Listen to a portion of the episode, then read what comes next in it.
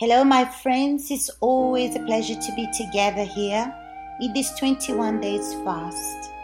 But before we do anything else, let's speak to God because He's the author of faith.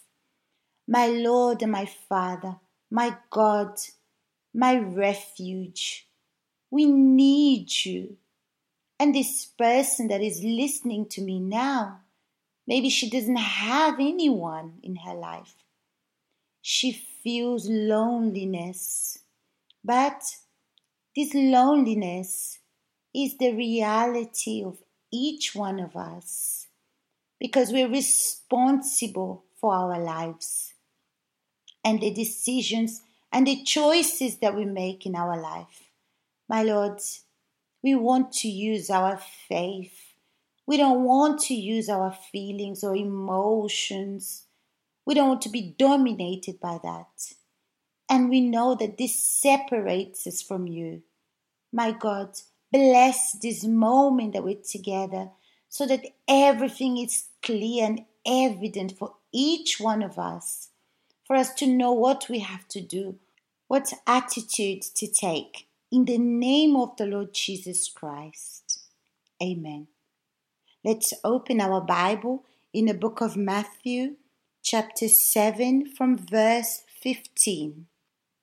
Beware of false prophets who come to you in sheep's clothes, but inwardly they are ravenous wolves. You will know them by their fruits. Do men gather grapes from thorn bushes? or figs from thistles?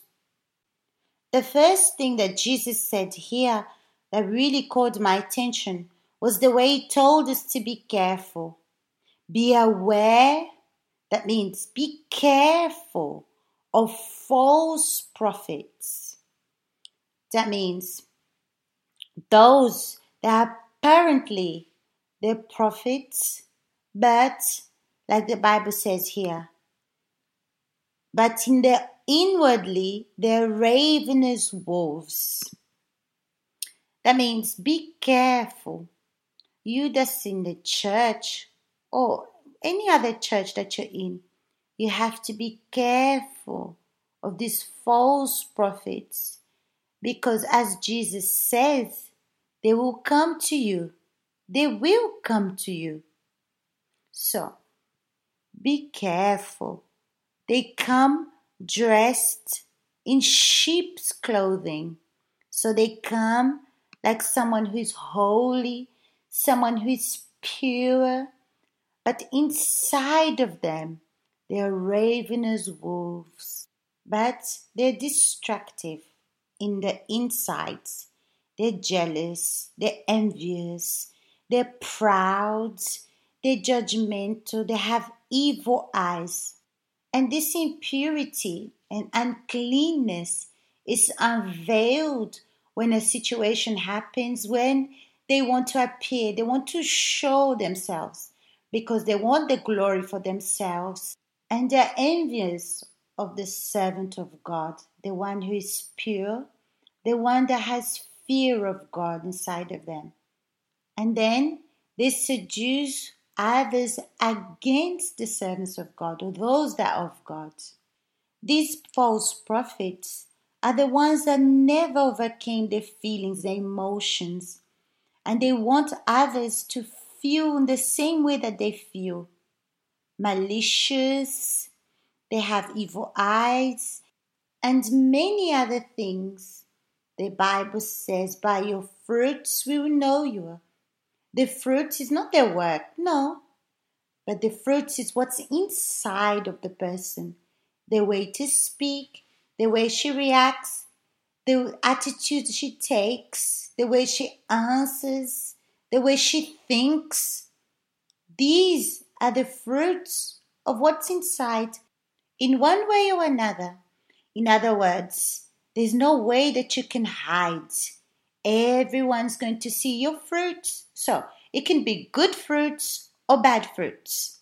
And the Bible says here, do men gather grapes from thorn bushes or figs from thistles?